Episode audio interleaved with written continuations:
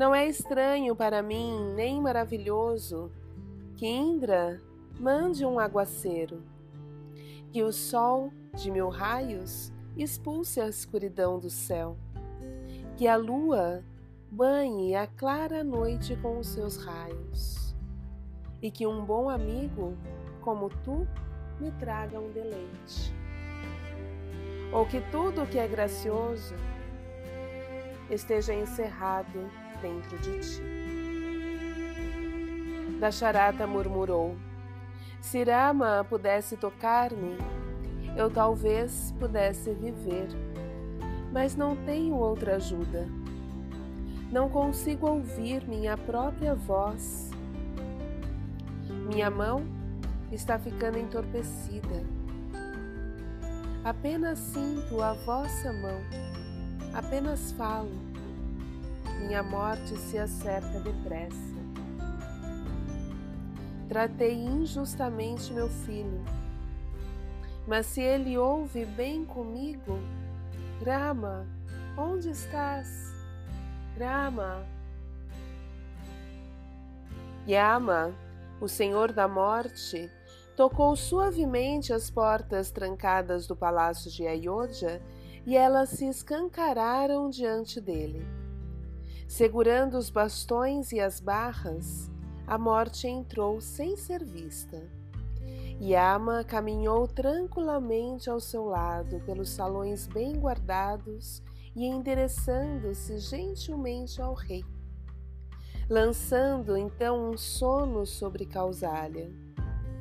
O senhor Yama estendeu a mão para o peito de Dasharata e dali tirou a alma mortal. Em torno da alma, enrolou o laço prateado da morte de fio de diamantes. Apertou bem o nó e em seguida levou-o embora.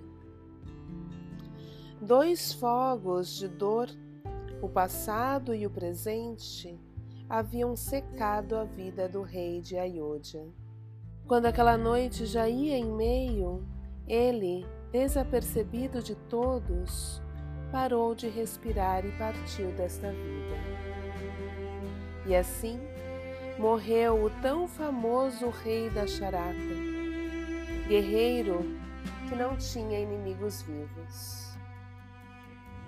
Bharata regressa Bharata estava dormindo, mas um sonho mal o despertara. No sonho, vira o oceano seco, a lua cair sobre a terra. Vira tremerem as presas dos elefantes de Dasharata e se apegarem os fogos de Ayodhya. E vira a fumaça subir dos montes de Kosala. Bharata então acordou trêmulo e assustado era noite. Seu avô, rei de Quecaia, ainda estava desperto. Procurou alegrar o neto com música leve e feliz. Mas o príncipe não conseguia sorrir. A pele encarnada de Bharata empalidecera. Seus cabelos vermelhos estavam escuros e molhados de suor. Tinha a garganta seca, os olhos rubros, como sangue e não lograva permanecer sentado. Satrugna avizinhou-se do irmão e postou-se ao lado dele, mais negro do que a noite, e os braceletes de ouro em seus braços escuros flamejavam à luz das tochas. Sinto-me muito mal, disse Bharata. De repente, por nenhuma razão aparente, passei a odiar a vida. Alguém morreu, disse Satrugna, mas não sei quem foi. Nisso chegaram os cavaleiros de Ayodhya, não mostrando nenhum sinal de tristeza. O rei e seu filho ergueram-se para recebê-los. Os cavaleiros disseram a Bharata: Corra para Ayodhya. Descansai por um momento, respondeu Bharata. Como está meu pai? Não podemos perder tempo, disseram os cavalheiros. Como está a minha mãe? Não podemos descansar. Como está Rama? Não te demores. O destino impaciente e a fortuna exigem que você volte para casa. Avô, pediu Bharata, dá-nos cavalos de caia para atrelarmos ao nosso carro? Darei. O rei idoso abraçou Bharata e Satrugna, cheirou-lhes o cabelo e fez pressão com as mãos enfiadas entre seus cabelos. Ide, meus filhos, eu vos autorizo. Dizei à minha filha Kaikei que estamos todos muito bem. Dai-lhe o meu amor e voltai para mim quando eu lembrar de vós. O tio de Bharata disse: Não mandamos presentes. Somos vossos amigos em qualquer ameaça ou perigo. Chamai-nos a menor necessidade que tiveres não percais tempo com as polidas cerimônias de despedida.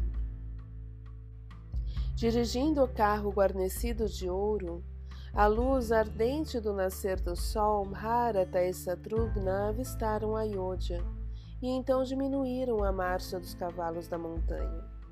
Olharam para ela desde os montes que se erguiam suavemente na direção do norte. Estancaram não lhes chegava um único som da cidade móvel. Os campos estavam estranhamente quietos, como se o Sr. Shiva estivesse caminhando fora da casa do amanhecer, entre as árvores que se erguiam por ali perto. Sadrugna franziu senho. As ruas estão vazias. As portas estão fechadas e as persianas baixadas do outro lado das janelas. Esse é um triste espetáculo. Lembra-te, acudiu Bharata. De manhã cedinho, quando chegávamos aqui, podíamos sentir sempre o cheiro das trepadeiras e os ventos nos traziam tênues perfumes. Nosso grande pai, o sol, disse Satrugna. Agora se levanta e ninguém está cantando.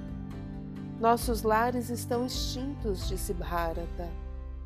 Estas são apenas as armações que sobraram. E então entraram em Ayodhya. As rodas do carro gemeram ao passar pela porta da vitória, outrora guardada, como uma porta que dá para o céu. Porém, não havia ali guarda algum. Nem os jovens casais, embriagados pelo vinho do mel do amor, voltavam andando por ali dos parques ao despontar da alva. Não viram viva alma. Satrugna, pedindo em seus pensamentos, pronunciou: Se alguém ainda vive aqui, terá que sair, ou estará morto ao anoitecer. Subiram até o palácio de Ayodhya outrora inundado de luz, Bharata confessou.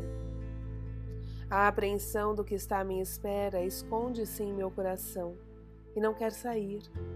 Adrentara ao palácio, a porta estava semicerrada. Havia ferrugem nos gonzos e nada se via tal como fora em vida do rei. Satrugna saiu à procura de Rama. De cabeça baixa, Bharata encaminhou-se lentamente para sua mãe Kaikei. Kaikei ergueu-se do seu assento à janela e Bharata ajoelhou-se, segurou-lhe os pés depois de pé perguntou-lhe: Mas onde está meu pai? Por que está vazia a tua cama de ouro? Meu filho, respondeu Kaikei. Todo casamento termina fatalmente em tristeza, a não ser que o marido e a mulher morram juntos. Ele se foi para outro mundo sobre a lei do tempo. Já não vive. Morreu. Bharata rasgou a faixa que lhe cingia a cabeça e os seus cabelos compridos caíram. Pegou cinzas em um prato de incenso e esfregou-os na testa Tomo Rama por meu refúgio, disse. Tomo Rama por minha proteção. Mas como é difícil de suportar. Mãe, o que te disse da charata quando a viste pela vez derradeira? Ele disse: Quem verá Rama outra vez? Bharata se manteve grave como o oceano, e imóvel como o firmamento, enquanto lhe subia a fumaça do corpo e seus olhos ardiam como rubros clarões de luz do inferno. Onde está Rama? Cujas mãos macias me limpavam a poeira enquanto eu caía. Teu pai deserdou Rama para que tu pudestes ficar com o reino sem um rival baniu-o e morreu vitimado pela tristeza da despedida. Por quê? Rama tomou a esposa de alguém? Não, não tomou a esposa de ninguém. Isso foi feito para agradar-te. A quem Rama faz agravo, rico ou pobre? A pessoa alguma. Por que não estás contente? O que foi que Rama roubou não, ele não foi banido por crime nenhum, disse Kaikei. Usei os meus dois desejos. Os Kossalas são teus, a Yodha é tua. És o rei, meu filho. Que coisa odiosa! E então Bharata saiu correndo do quarto. Correu para o quarto da rainha Kausalya. Lá estavam seus amigos. Ali se encontravam Kausalya, Sumitra, em companhia de Vashista, Sumantra e seu irmão Satrugna. Bharata ajoelhou-se diante de Kausalya. Mãe, estamos voltando das montanhas. Eu não sabia. Nunca o aceitaria. Não quero governar os outros. Não quero propriedades. Eu não sei nada. Basta. És inocente. Causale então pôs a mão na cabeça dele. És tu o prejudicado, ninguém te censura. E então aconchegou-o a si. Deixei Rama na floresta, disse Sumantra. Este é um mundo ruim. O capricho de uma rameira, disse Bharata. É tua mãe, acudiu Vashista. Já não é mais respondeu Bharata. De que serve qualquer coisa sem Rama? Lakshmana fez bem em ter ido com ele, disse Satrugna. É verdade, respondeu Bharata. Como poderá meu pai fitar os deuses dos céus nos olhos? perguntou Satrugna. Escasso conforto lhe trará a morte, comentou Bharata. Calai-vos por um momento, interveio o Vashista. Brahmani, perguntou-lhe Bharata. Por que foi que ela manchou o nosso nome? Todos a amávamos e ela sempre disse que nos amava também. Por que ela agora nos odeia?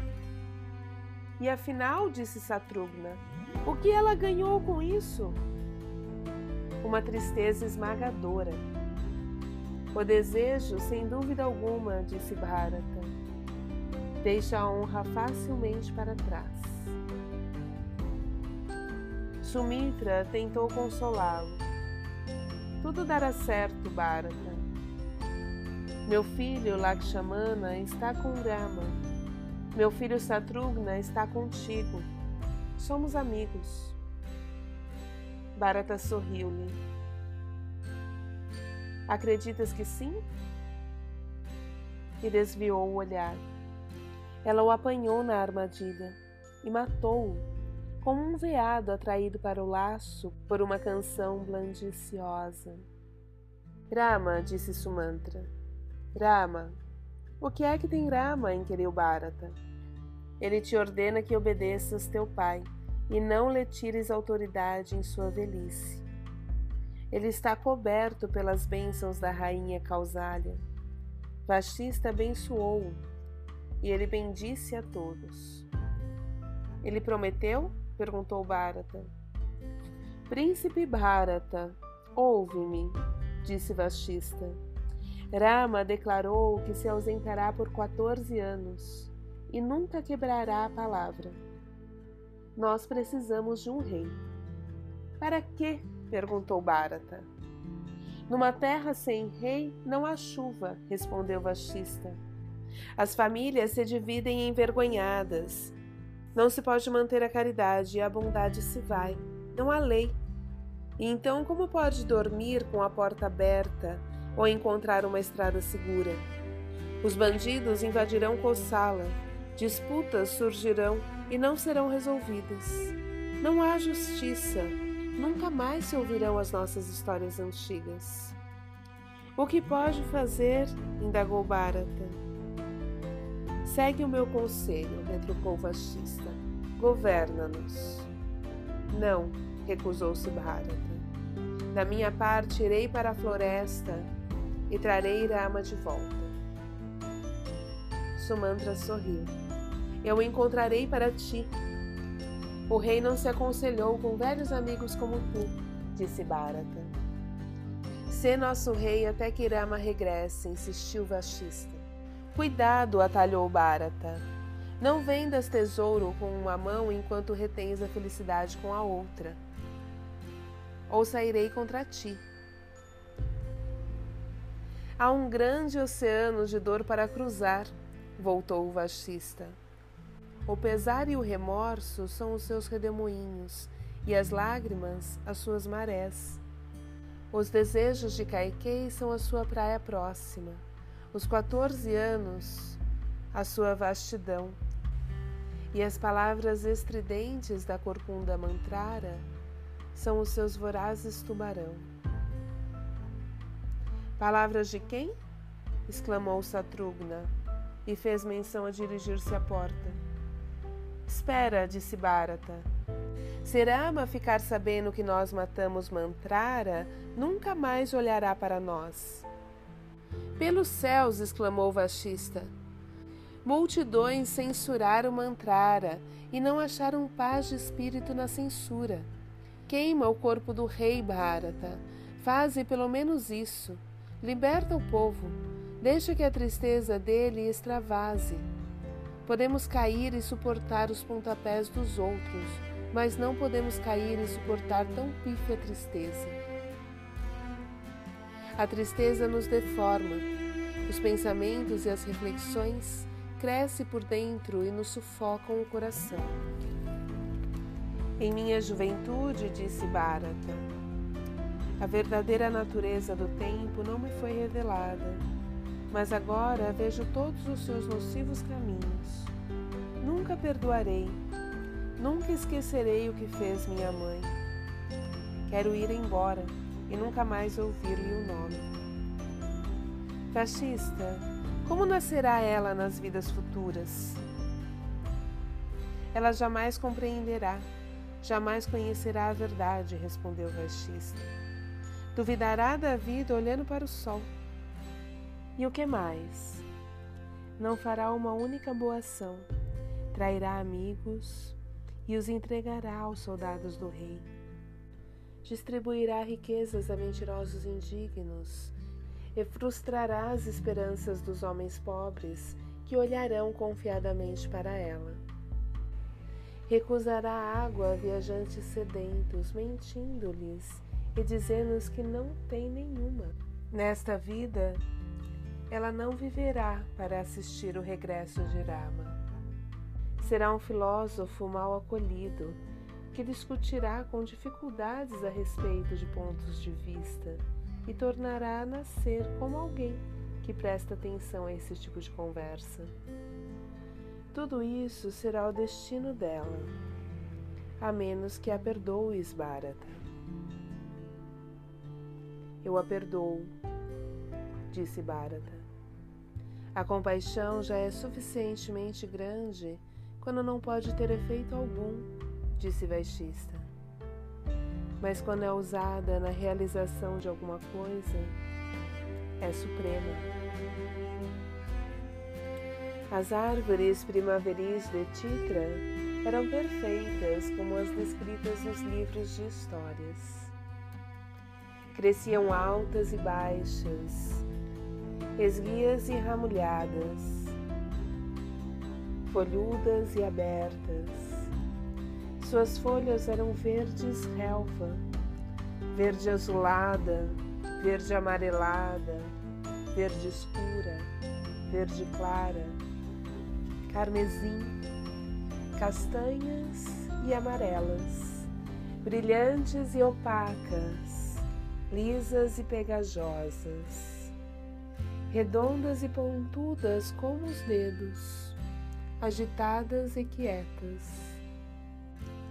As cascas das árvores eram rugosas, lisas e peludas, cinzentas, brancas, verdes e pretas, frias e quentes.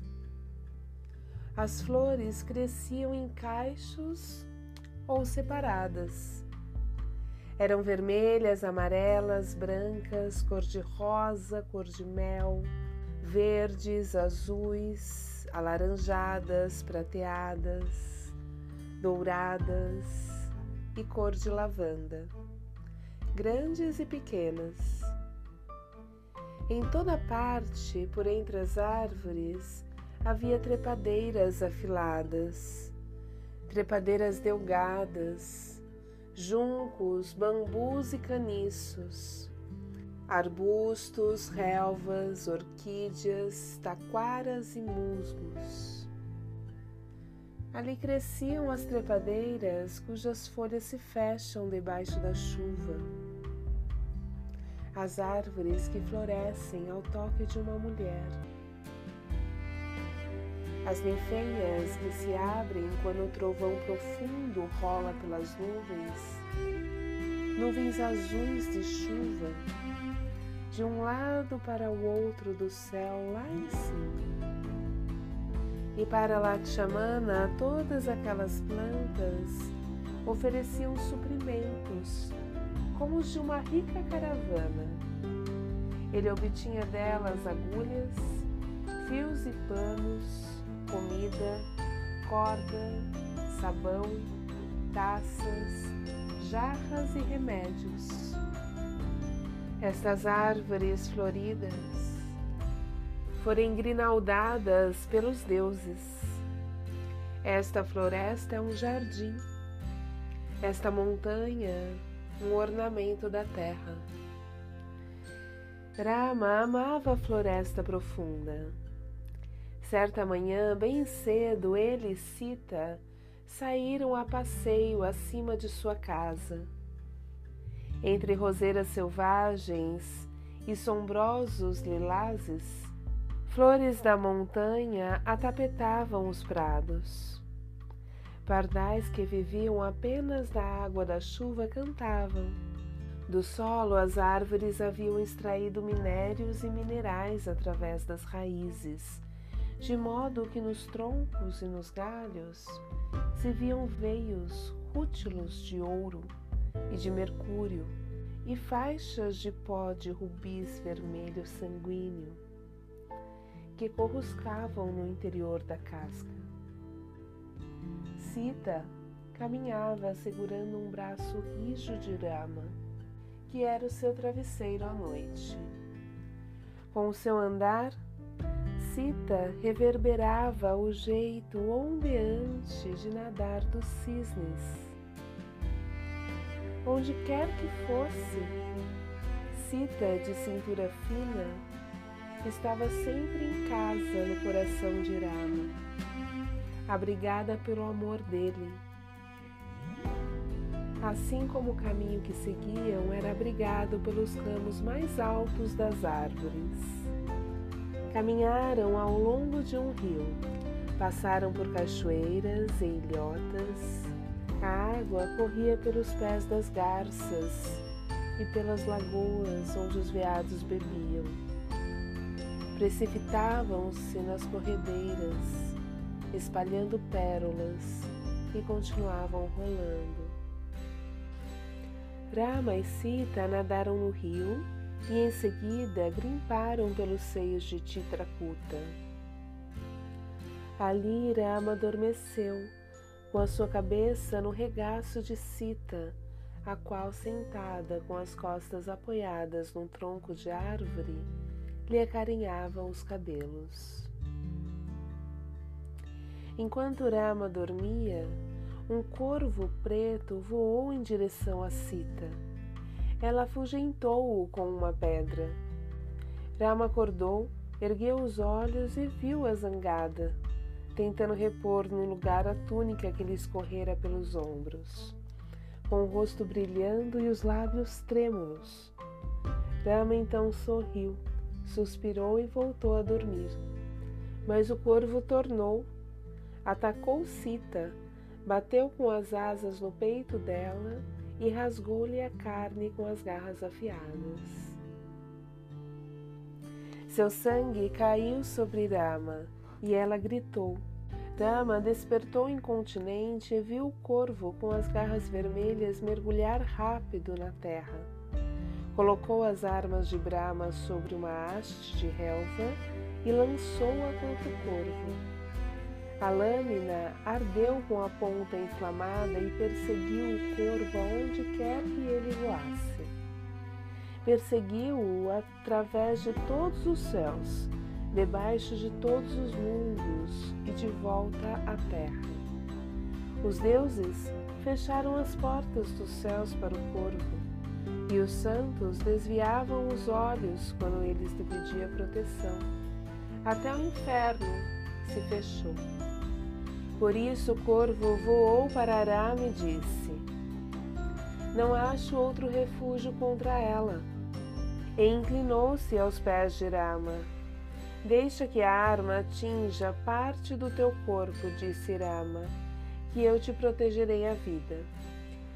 O corvo deixou que ele atingisse o olho direito, e esse olho lhe saltou da cara como um vidro estilhaçado, e ele se salvou. O corvo voou para longe, e Rama confortou Sita. Ao regressar à casa, detiveram-se para descansar numa saliência, à entrada de uma caverna de pedras vermelhas. Sita enlaçou Rama como uma trepadeira se enrosca numa árvore. Rama estendeu a mão, tocou a poeira vermelha e com a ponta do dedo deixou uma marca na testa de Sita. Depois disso, caminharam juntos montanha abaixo. Um macaco, de repente, trepou correndo numa árvore, bem ao lado de Sita, que, assustada, se atirou nos braços de Rama. Ele segurou-a e a marca vermelha na testa dela imprimiu-se no largo peito verde de Rama. Sita ficou muito feliz e não deixou que Rama a removesse. Ao chegarem perto de casa, encontraram Lakshmana, que trazia um veado preto de caça. Sita fez pão de trigo selvagem, Rama colheu mel e comeram debaixo de uma trepadeira de cor de ouro, ao pé de uma clara nascente cor de prata. Enquanto pica-paus martelavam as árvores. Os Kossalas avistaram a bela montanha Titra erguendo-se da terra. Todos traziam flores nos cabelos, como os homens do sul. Ficaram esperando ao pé de uma ribeira enquanto Bharata subia sozinho a montanha. Bharata encontrou uma trilha que havia sido assinalada e viu fumaça branca no ar à sua frente. Mantos de cascas de árvores estavam pendurados para secar nos galhos de uma árvore. À beira do caminho, pilhas de lenha. Bharata desembocou numa clareira e no encosto do morro viu Rama de pé ao lado da sua casa. Rama quedou-se imóvel ele estava com seus cabelos entrelaçados e vestido com uma pele preta de veado. Bharata avizinhou-se e ajoelhou-se diante dele. Ergueu os olhos e disse: Ó oh, nobre Rama. Rama inclinou-se para a frente e ergueu Bharata. Que é isso? Por que vieste para cá? nosso Pai, que se deleitava com o mundo todo, morreu. Ouvindo a notícia, Rama, Lakshmana e Sita levaram bolos para o rio. Atiraram alguns à água e colocaram o resto sobre a relva. Rama segurou as águas nas mãos. Que isto te alcance, que assim seja.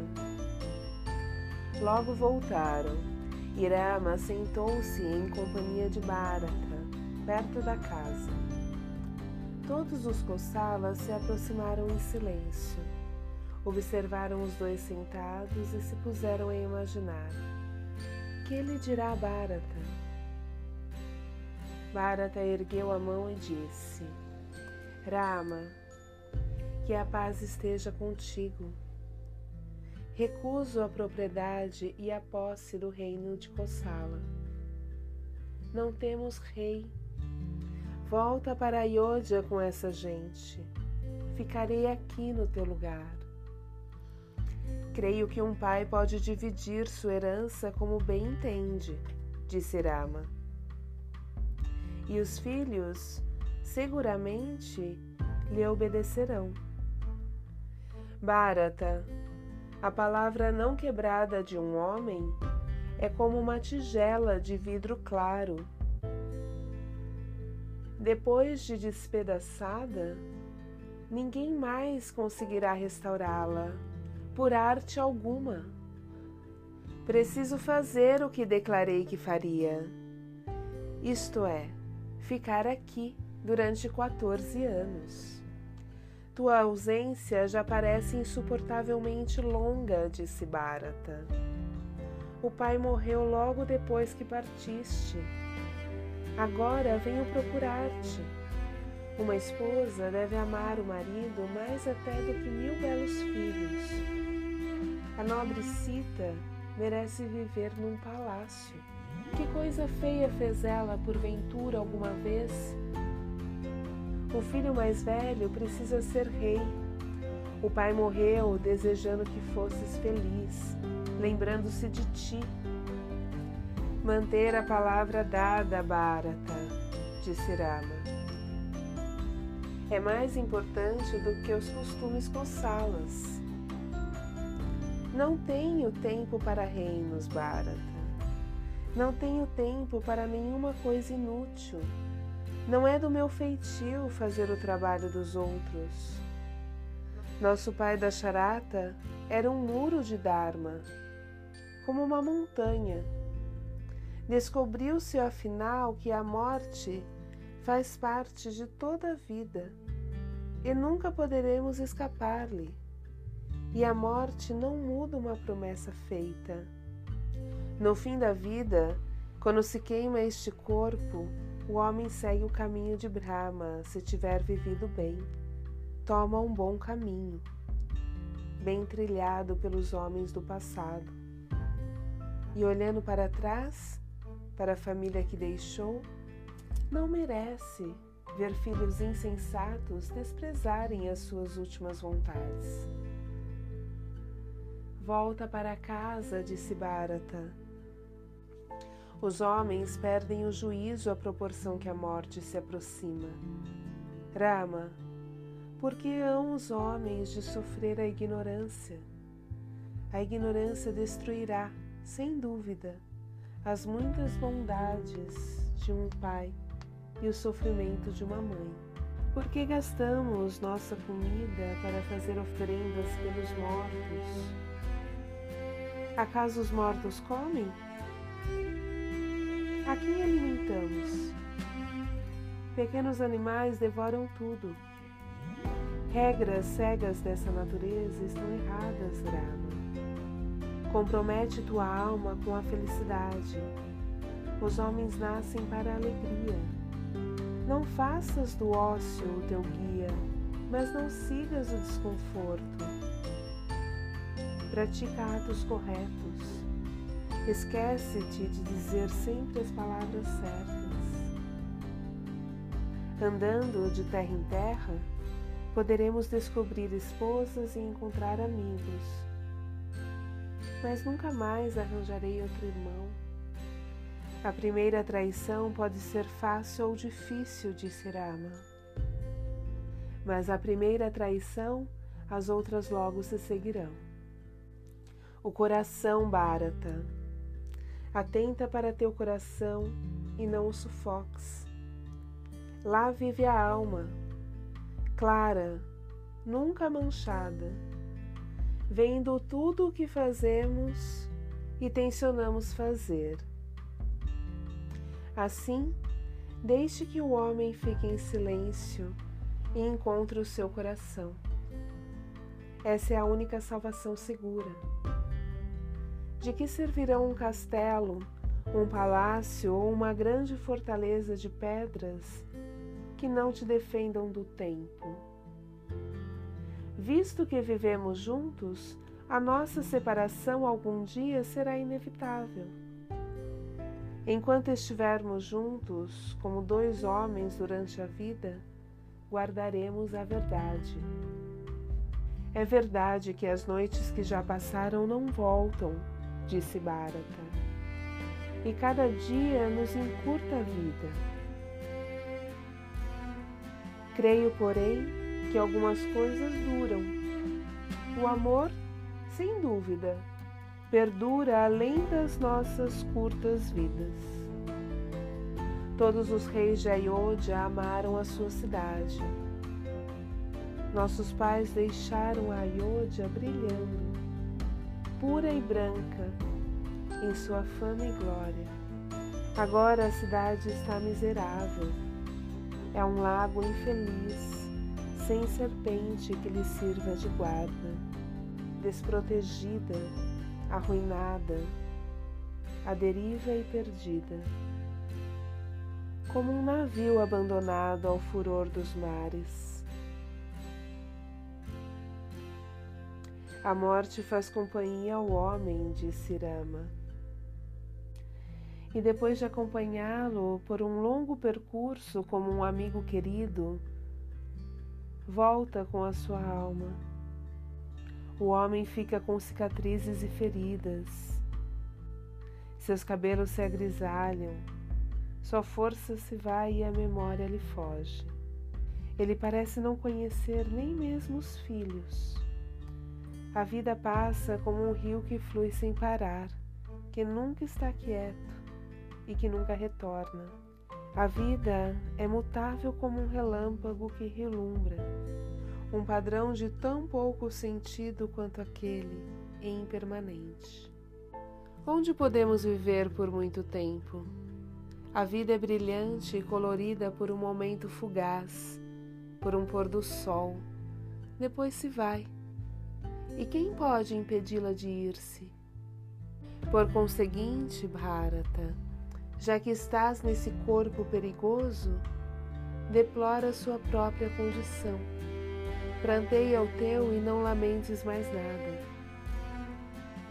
Ora, ama, disse Bharata, reinos passam sobre ti, mas está calmo.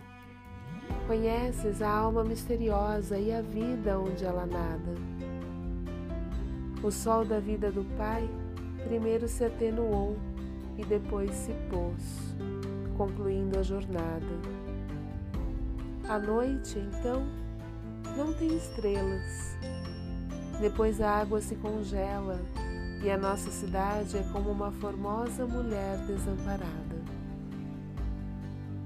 Vim ver-te, pede-me o que quiseres. Dizes que me ama, disse Rama. Não queres esperar por mim? Sim, disse Bharata. Isso me fará muito feliz, Bharata. Quando os Kossalas souberam que Rama ficaria na floresta, sentiram-se orgulhosos e tristes. Sentaram-se na terra e disseram: Bendito, bem falado. Chamamos a isso excelente, bem feito, bem feito. Dá-me as tuas sandálias, disse Bharata. Rama descalçou as sandálias de sola de madeira e Bharata as pegou. Rama, és o verdadeiro rei. Voltarei. Governarei Kosala em confiança a ti durante 14 anos. E tuas sandálias estarão no trono. Se eu não te vir no primeiro dia depois de 14 anos, entrarei numa fogueira e morrerei.